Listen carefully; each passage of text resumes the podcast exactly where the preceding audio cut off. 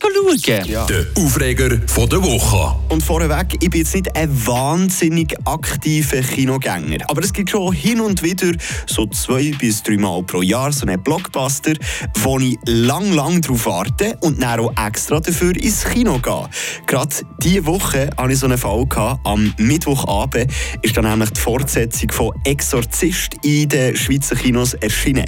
Vor 50 Jahren hat ja dieser Film eine riesige Welle geschlagen und das Horrorfilmgenre revolutioniert, kann man sagen. Leute sind dann zumal in den Kinos ohnmächtig geworden, andere mussten erbrechen. Und das habe ich letzten Mittwoch am Abend auch fast müssen, aber äh, nicht wegen der blutigen Bilder, sondern wegen dem Ende des Films.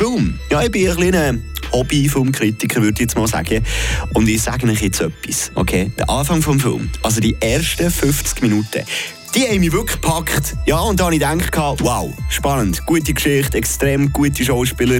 Bis zum Finale, hey, wie kann man so ein riesen Franchise so verbrünzeln?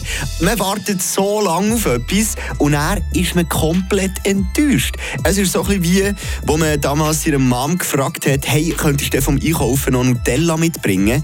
Und dann kommt sie hey und hat irgendwie Nougatelli eingekauft. Wisst ihr, was ich meine? Es ist halt nicht das Wahre. Der Aufreger von der Woche.